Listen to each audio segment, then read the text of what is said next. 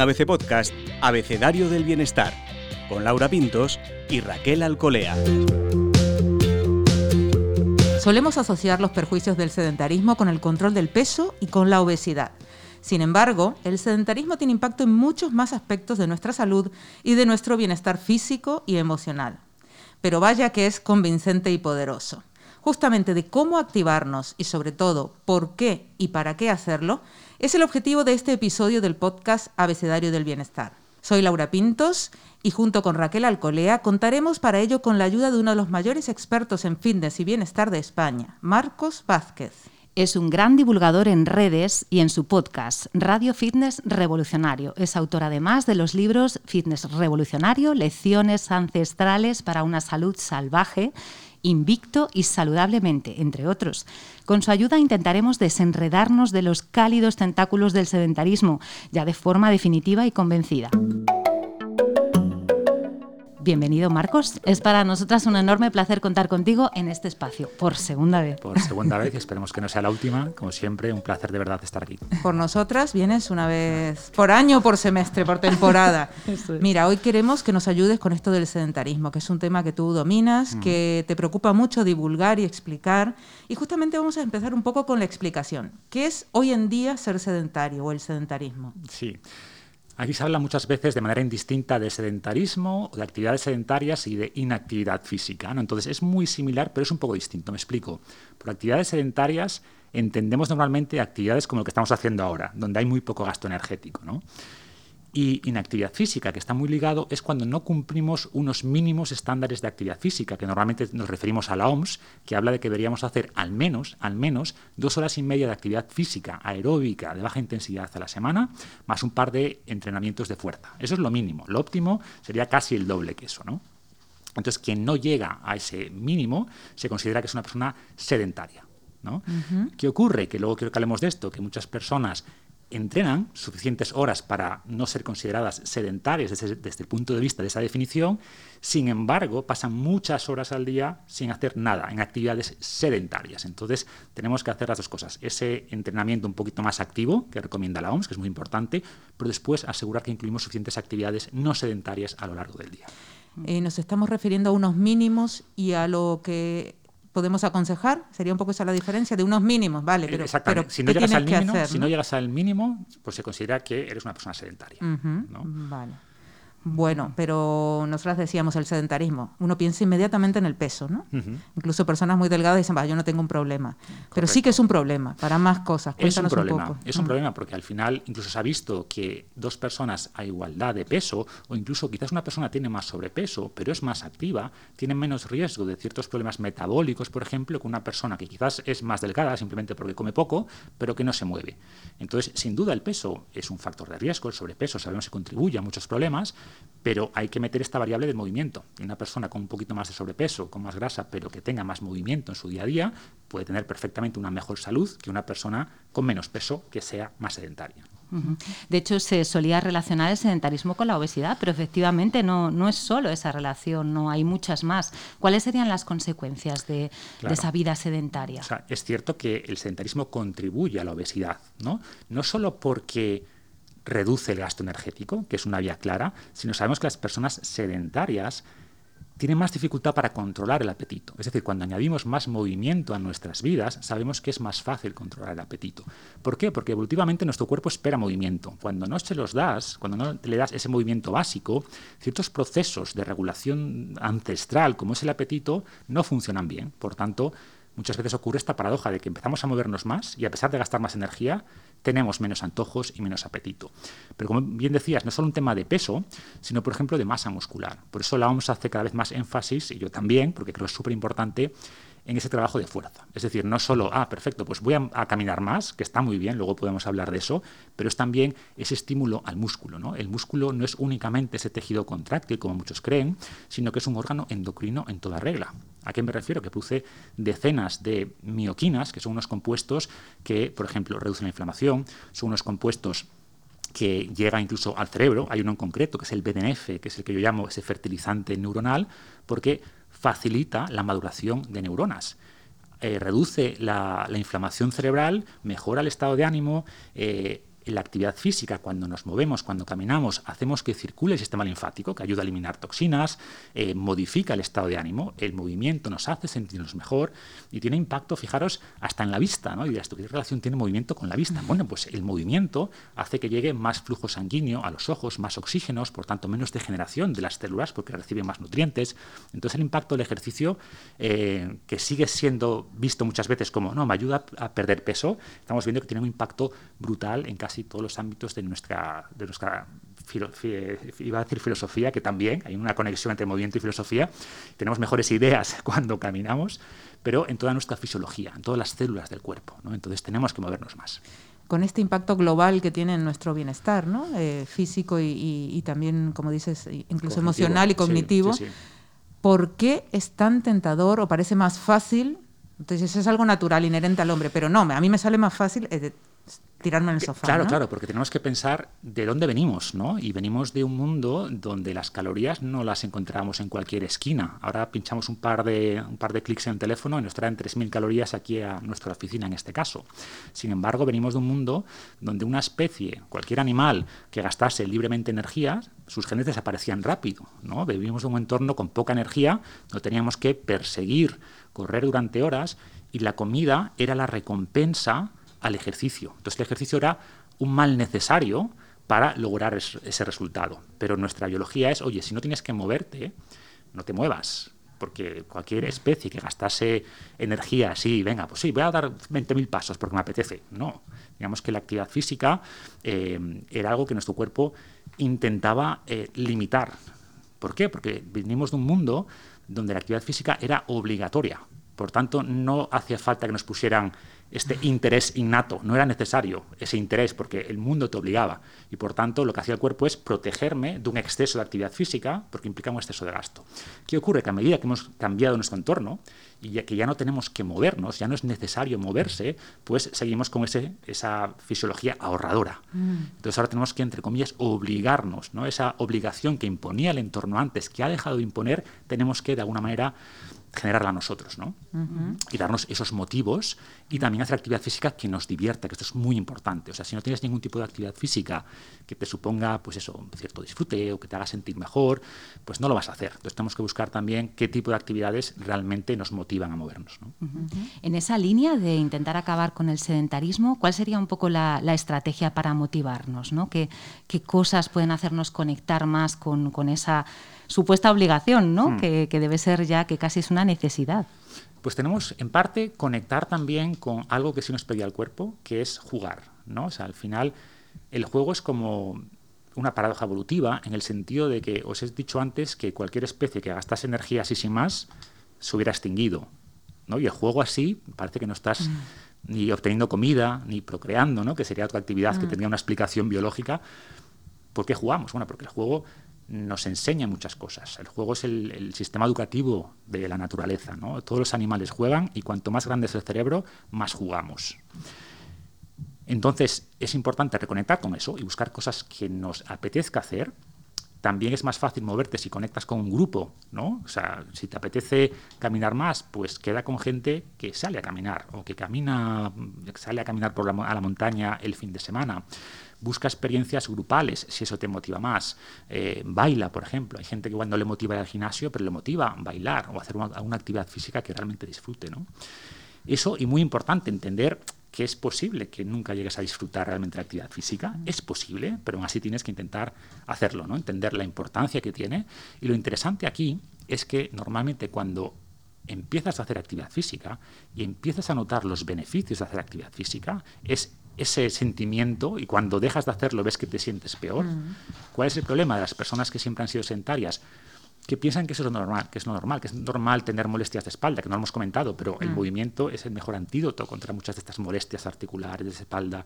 Entonces, cuando empiezas a hacer actividad física, te das cuenta de que tienes, controlas mejor el apetito, de que dejas de tener dolores de cabeza, dejas de tener dolores de espalda, tienes más energía, te has enganchado, ¿no? dices, ostras, el ejercicio es mi fármaco, de hecho es un fármaco, ¿no? Es, el, movimiento es el, mejor fármaco que tenemos.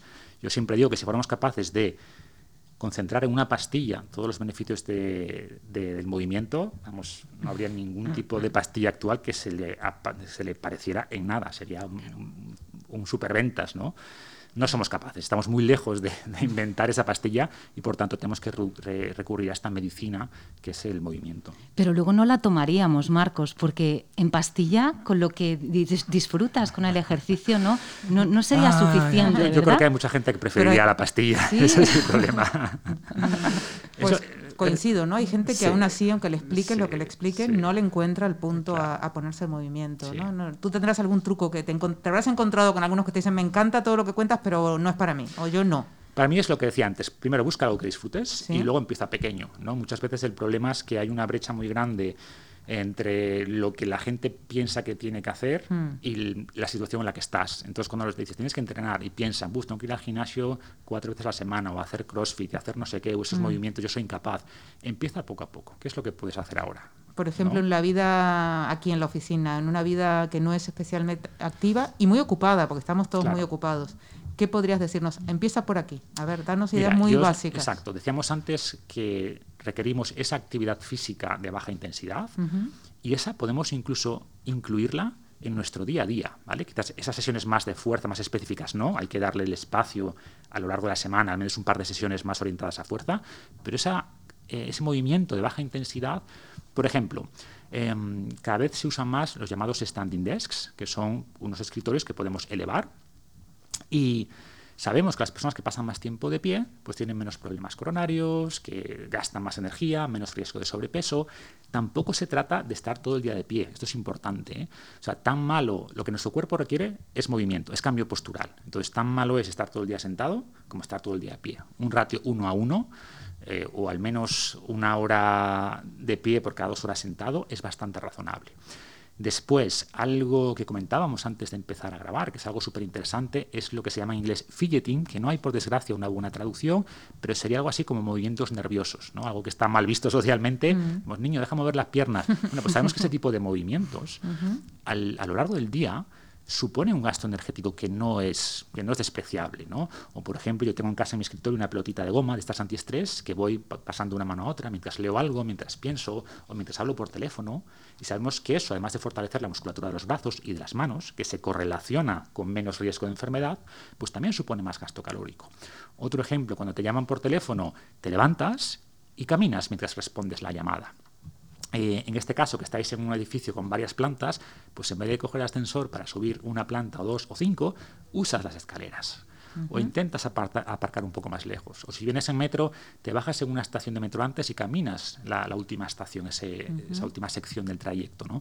Entonces son muchas veces estas pequeñas ideas las que nos permiten quemar suficientes calorías y generar un estímulo a nuestros músculos, a nuestras piernas, incluso a nuestros brazos, como para que tenga un impacto real en todas las variables que hemos dicho antes, ¿no? de pérdida de peso, de mejora de saciedad, de menos ansiedad, de mejora cognitiva, etcétera, etcétera. Antes hablábamos de especialmente eh, que relacionamos los beneficios del ejercicio con algo físico, ¿no? Pero en tu libro en concreto, Saludablemente, especificas beneficios cognitivos que pocas eh, personas conocen, ¿no? ¿Cuáles serían los más destacados? Eh, Muchísimos. Tenemos, tenemos esta dicotomía, ¿no? De que para hacer, o sea, para mejorar el cerebro hay que hacer así puzzles y sudokus y jugar al ajedrez, y para mejorar el cuerpo, pues ahí sí. sí voy al gimnasio. Y es falso, o sea, el cerebro es materia, y como decía antes, el ejercicio mejora todas las células del cuerpo, incluidas las del cerebro. Es curioso, por ejemplo, que los primeros experimentos en animales que demostraron que somos capaces de crear nuevas neuronas, no se hicieron enseñándoles a los ratones a, leer, no, simplemente los ponían en una rueda a correr. Y al correr veían que se producían estos cambios cerebrales. Pasando a los humanos, tenemos muchos estudios, por ejemplo, en alumnos, en, colegios, en escuelas, que aquellos que hacen más actividad física, que tienen más horas de actividad física, rinden mejor académicamente. Y esto, por desgracia, en España, hace poco, lo que han hecho es reducir las horas de actividad física, ¿no? para darle más peso curricular a la física y a la matemática y al lenguaje, que, ojo, es muy importante, pero no entendemos, lo que ya entendían los romanos, ¿no? corpore sano y mente sana, pues esto es lo mismo. O sea, si no cuidamos el cuerpo, eh, la mente no va a funcionar bien. Y no solo hablo de rendimiento académico, o por ejemplo, hay estudios en los que eh, se realizan unas sesiones de memorización, por ejemplo, y después de la memorización o incluso durante la memorización unos caminan o pedalean y otros no. Pues los que hace movimiento, tanto caminar como pedalear, antes, durante o después de la sesión de aprendizaje, recuerda más palabras después. Entonces tiene un impacto profundo en cómo funciona nuestro cerebro. Eso a nivel, vamos a decir así, puramente cognitivo, pero si hablamos de estado de ánimo, mm. ocurre lo mismo. O sea, se ha visto que la actividad física no solo previene o es una herramienta que ayuda a prevenir ansiedad, depresión, sino que nos hace más resilientes y puede funcionar muy bien contra, o sea, como tratamiento, ya no solo como estrategia preventiva, sino como correctiva o terapéutica contra depresión, contra ansiedad. Entonces, como decía, es una pastilla tan potente y tan subutilizada que de ahí mi interés en que se hable de esto, ¿no? porque no le damos la importancia que tiene. Justo esto último que mencionas, la conexión con la parte em, em, de bienestar e incluso de felicidad, me atrevo a decir, es una palanca bastante potente. ¿no? Es muy potente. Y conocemos más o menos los, mecanismos, quizás no todos, ¿no? pero tiene este efecto antiinflamatorio y sabemos que al aumentar esa neuroinflamación aumenta la depresión, esta neblina mental. Además, cuando llega más oxígeno, pues más sangre al cerebro pensamos con más claridad. Y además están las famosas endorfinas, están esos endocannabinoides que sabemos que se elevan, ¿no? Mm. Eh, lo que llaman el runner's high en inglés, que es este, me siento súper bien, pues sabemos que hay moléculas concretas que se liberan en los músculos, que llegan al cerebro, que nos hacen sentir mejor. Entonces tiene un impacto tan fuerte que, que, es una pena. ¿Cuál es el problema? Esto es como la pescadilla que se muerde la cola, ¿no? Ya, pero cuando estoy decaído, entre comillas, deprimido, es justo cuando menos me apetece, ¿no? Mm. Y no es fácil, yo soy consciente de que no es fácil, pero yo siempre digo, intenta dar el primer paso, ¿no? Porque al final yo también hablo mucho de que, sentimos que hace falta una emoción mm. para hacer algo, ¿no? Si mm. estoy motivado, empiezo a caminar. No, no, tú empiezas a caminar y te vas a dar cuenta de que cuando empiezas, la motivación llega, ¿no? Es decir, la acción muchas veces precede a la motivación y no al revés. Entonces, aunque no estés, no tengas ganas, tú empieza, empieza a hacer algo y vas a ver cómo algo en ti cambia. Sí, no, esto de cuando me encuentre mejor me pondré a... No, es que te vas a encontrar mejor si te pones ya. Tú haz algo y después te vas a encontrar mejor. Tienes grandes frases, Marcos, porque nosotras que las leemos todas, esta también de haz un poquito, porque parece que si no hago todo, como has dicho antes, no hago nada, ¿no? Pues haz un poquito. Haz un poco. Todo esto, hay que tirar de todo eso. Nada. Yo siempre digo esto, no tienes ganas de entrenar, entrena sin ganas, o sea, no puedes esperar a que te lleguen las ganas. Y justamente las ganas muchas mm. veces te vienen después, ¿no? Una vez que rompes esta inercia, como decíamos antes, ¿no? El cuerpo se resiste. Mm. ¿Qué ocurre? Que cuando el cuerpo percibe, oye, no, que vas en serio, que realmente vas a entrenar, dice, vale, una vez que empiezas igual a calentar, es que hasta te apetece, ¿no? o, empieza con esta mentalidad de, venga, voy a hacer solo cinco minutos. ¿Qué ocurre? Que una vez que ya estás caliente, que te cambia, sabemos que al cambiar la fisiología cambia la psicología. Entonces, cuando un cuerpo empieza a generar adrenalina, te mueves, generas adrenalina, esa adrenalina te da esa energía. Entonces es el movimiento el que te da la energía. No esperes tener energía para moverte. Es darle muchas veces la vuelta a esto mentalmente y las cosas empiezan a fluir. Has hablado antes del juego, el concepto del juego, de la diversión, de todo lo que nos ayuda a, bueno, pues a pensar que el ejercicio es algo que conecta con nosotros, pero eh, mucha gente pregunta, ¿pero qué tipo de ejercicios? Porque se habla, bueno, pues ejercicios de fuerza que has mencionado antes, ejercicios eh, cardio, como se dice, ¿no? ¿Existe una combinación buena eh, que ayude a aprovechar todos esos beneficios? A ver, no existe una fórmula mágica, ¿no? Al final pensemos, eh, yo me gusta mucho este enfoque evolutivo, al final estos ancestros que tenían que hacer, uno caminar mucho. Entonces yo siempre digo que caminar debería ser una de las bases de nuestro movimiento. Caminaban mucho, era nuestro medio ancestral de locomoción, ¿no? Después, ¿qué hacían? Movimientos variados. Pues por la noche igual bailaban alrededor del fuego, tenían que después sprintar para cazar un animal, ¿vale? o huir de un depredador tenían después que agarrar la caza o una roca para hacer su refugio. Y, entonces, esa combinación es lo que nuestro, nuestro cuerpo espera. Después están los objetivos de cada uno, ¿vale? Pues si quieres más bíceps, pues oye, te toca hacer más bíceps. Si quieres más muslos o más glúteos, pues te toca trabajar más esa parte.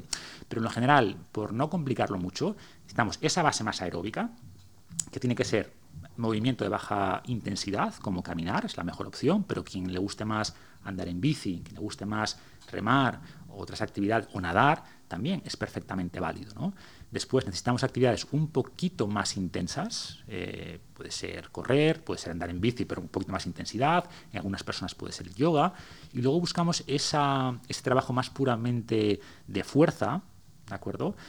Que no tiene que ser ir al gimnasio a levantar hierro. Ojo, puede ser, pero puedes empezar entrenando con tu propio peso. Por ejemplo, mi primer programa se llama Desencadenado intentaba, pues eso, el, nombre viene de desencadenar a la gente esta idea que tengo que estar con las maquinitas, con los pesos. No hace falta. Puedes, en base a flexiones, sentadillas, dominadas, y cinco o seis ejercicios más con tu propio cuerpo, puedes tener un cuerpo atlético, funcional, ¿no? que realmente mm, puede hacer todo lo que tiene que hacer para desenvolverse en el mundo y mantener esa masa muscular. Y de ahí puedes pasar a utilizar pesos externos, por supuesto, pero no necesitas tampoco un gimnasio, no necesitas grandes equipamientos para lograr ese estímulo más de fuerza. ¿Y eso se puede activar o empezar a cualquier edad, en cualquier momento? O... Se puede empezar a cualquier edad. Em, incluso recibo muchas veces esta pregunta, ¿un niño puede empezar a entrenar fuerza? A ver, podría, de hecho, volvemos a ese enfoque evolutivo. Los niños en las tribus, oye, tienen que hacer lo que tienen que hacer, ¿no? Evidentemente no iban a, cargar, a cargarles un antílope ellos solos. Entonces yo creo que los niños lo que tienen que hacer sobre todo es jugar, ¿vale? Exponerlos a múltiples deportes. Lo que nos dice la evidencia científica es que los niños que se especializan muy temprano sufren más lesiones por sobreuso y por tanto tienen carreras deportivas más cortas. Por tanto es bueno exponer a los niños a muchas cosas distintas. Eh, que practiquen deportes distintos, actividades distintas, que jueguen mucho. Eh, un adolescente puede perfectamente empezar ya a entrenar fuerza como tal, con una programación concreta, levantar peso, y luego nos vamos a otro espectro, ¿no? a personas de 60, 70, 80. Y lo mismo, también existe esta idea, ¿no? A partir de cierta edad ya no se puede ganar masa muscular, ya...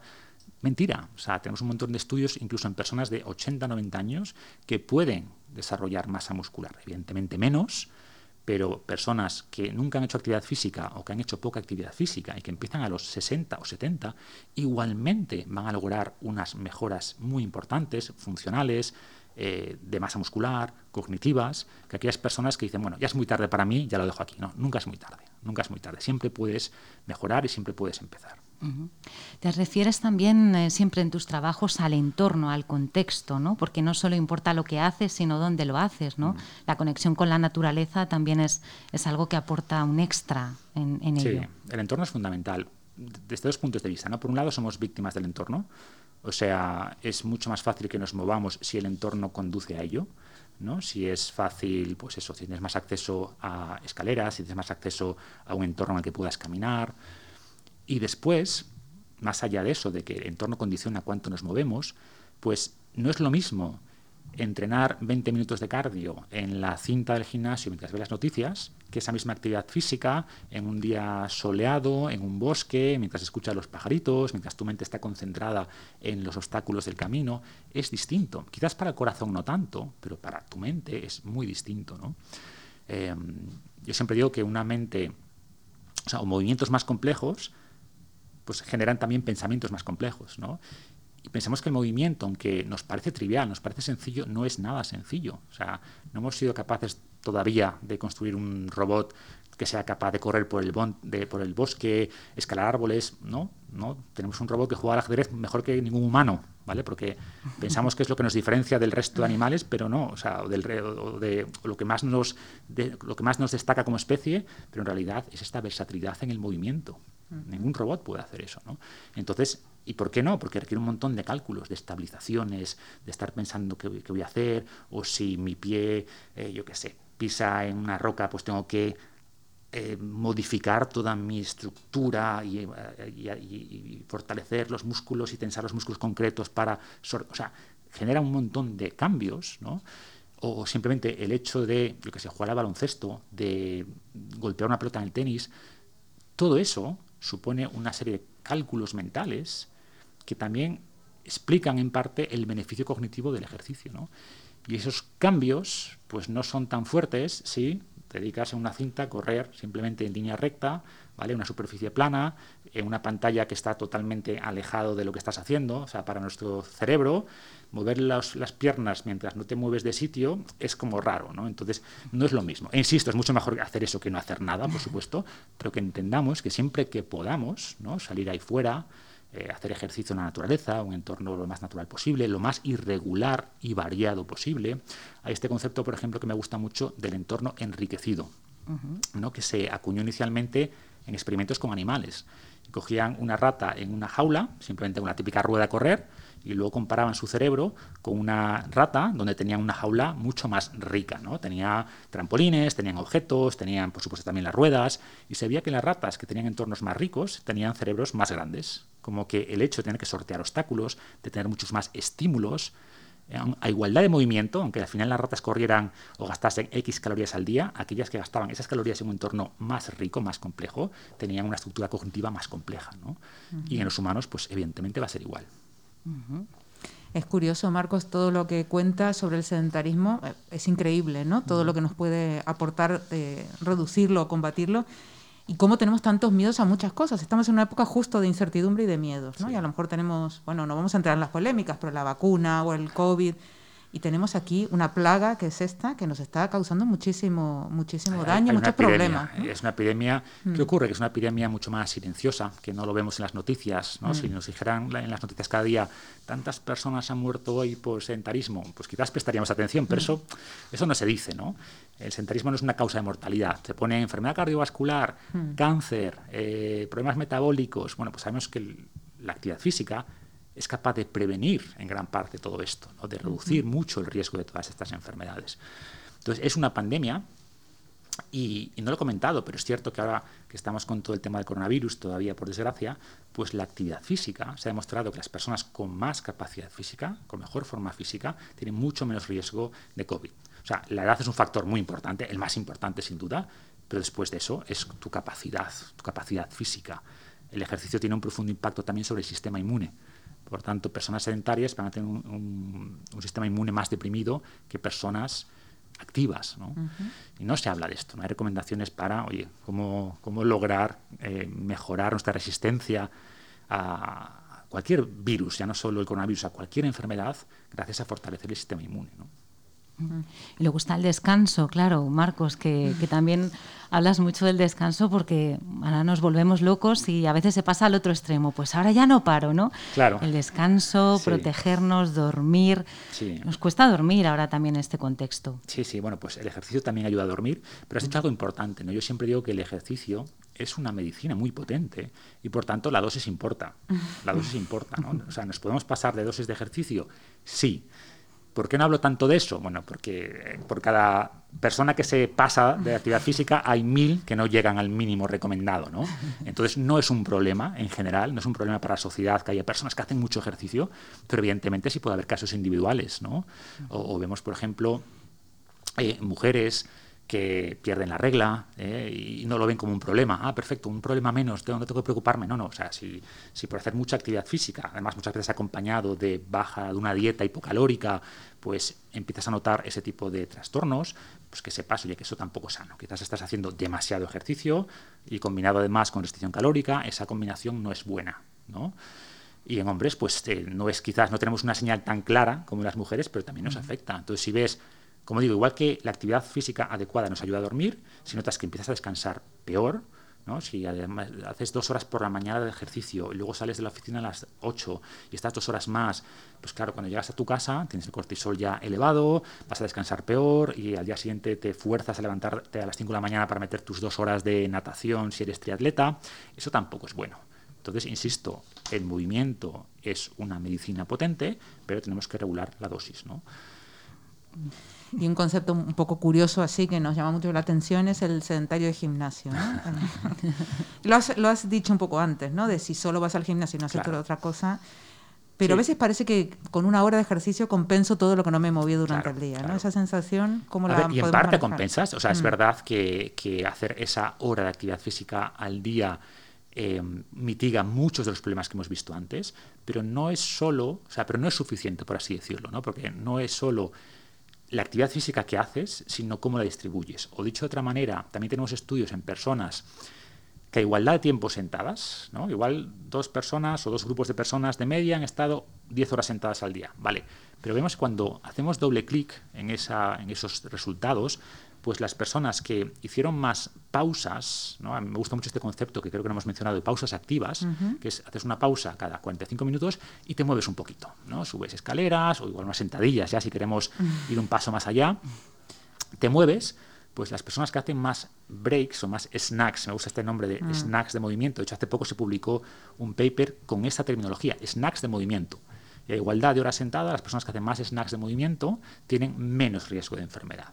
¿No? Entonces se trata de eso, de súper bien que estés esa hora entrenando 45 minutos con intensidad, levantando tus pesas, tu spinning, tu zumba, lo que sea, pero si el resto del día te lo pasas sentado, pues eres eso, una persona sedentaria que entrena, ¿vale? Que insisto, que es muchísimo mejor que una persona sedentaria que no entrena, que son la mayoría, pero piensan también cómo puedes incluir estas, estos snacks de movimiento a lo largo del día. No pienses, no, como ya hago esta hora de entrenamiento, el resto del día ningún problema en estar siempre sentado. Y no es cierto, hay problemas, ¿no? Y tenemos que seguir con esta mentalidad de esos pequeños eh, snacks, por repetir el término. No podemos eh, terminar sin, hablar del estoicismo, ¿no? teniendo aquí a un representante. Eh, no sé si nos puedes ayudar a tratar de transmitir, sabemos que es complejo, ¿no? pero a tratar de transmitir como unas notas básicas ¿no? para entender qué es el estoicismo y cómo trasladarlo aquí, ¿no? porque nos suena a hace muchos, muchos años.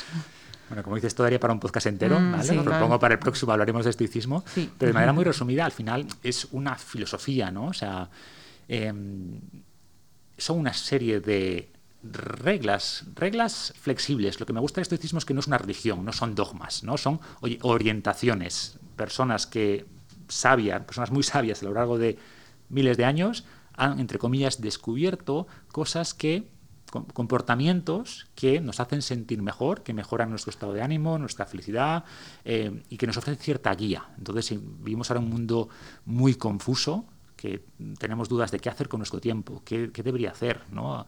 cuáles son los objetivos de mi vida. Pues esas son las grandes preguntas, ¿no? Y la filosofía intenta responder esas grandes preguntas que nos enseñan los colegios, ¿no? Te enseñan matemática, física, química, ya, pero ¿qué quiero hacer en mi vida? ¿no?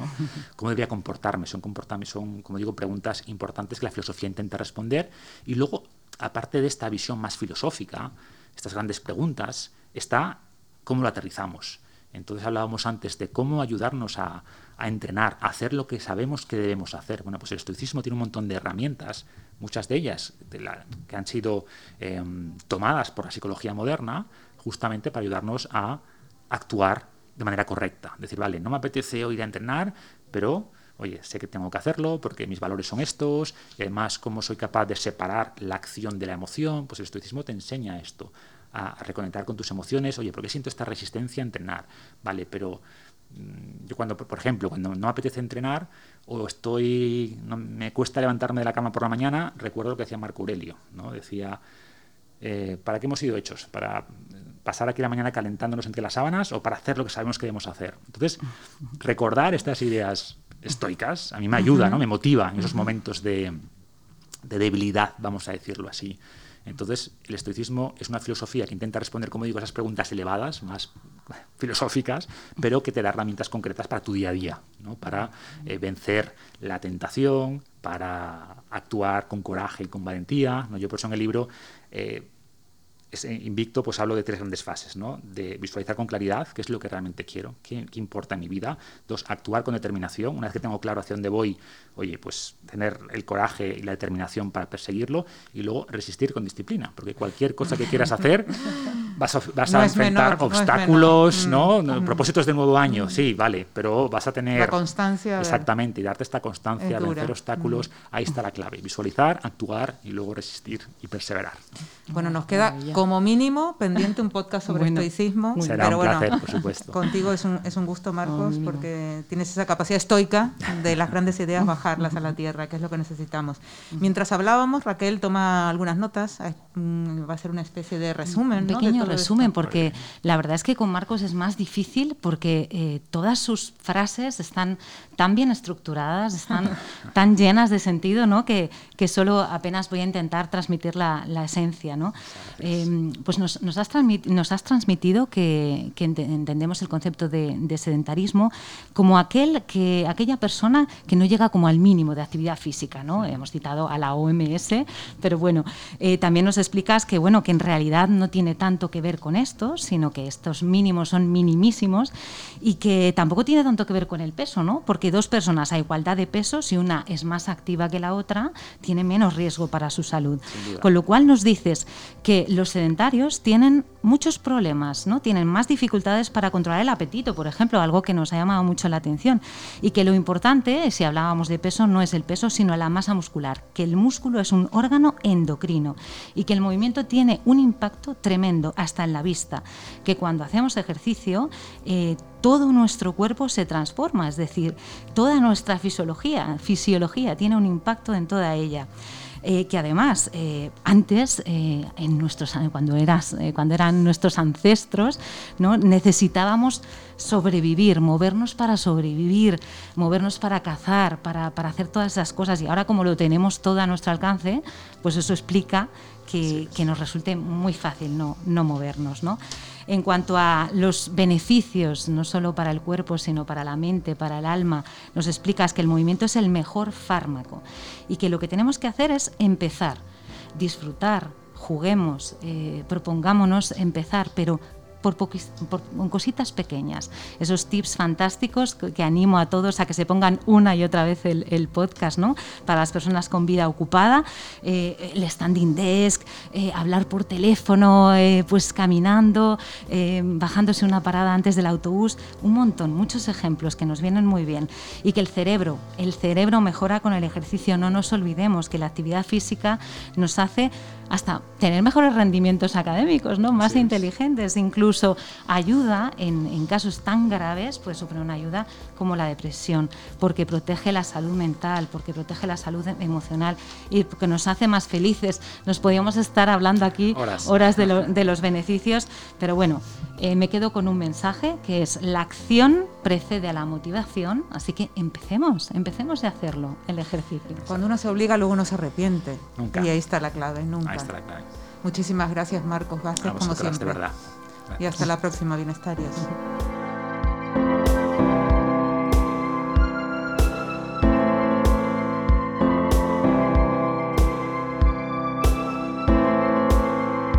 Puedes escuchar todos los episodios del Abecedario del Bienestar en abc.es, iBox, Wanda, Spotify, Apple Podcast y Google Podcast. Y no te olvides de seguirnos en las redes sociales. ABC-Bienestar.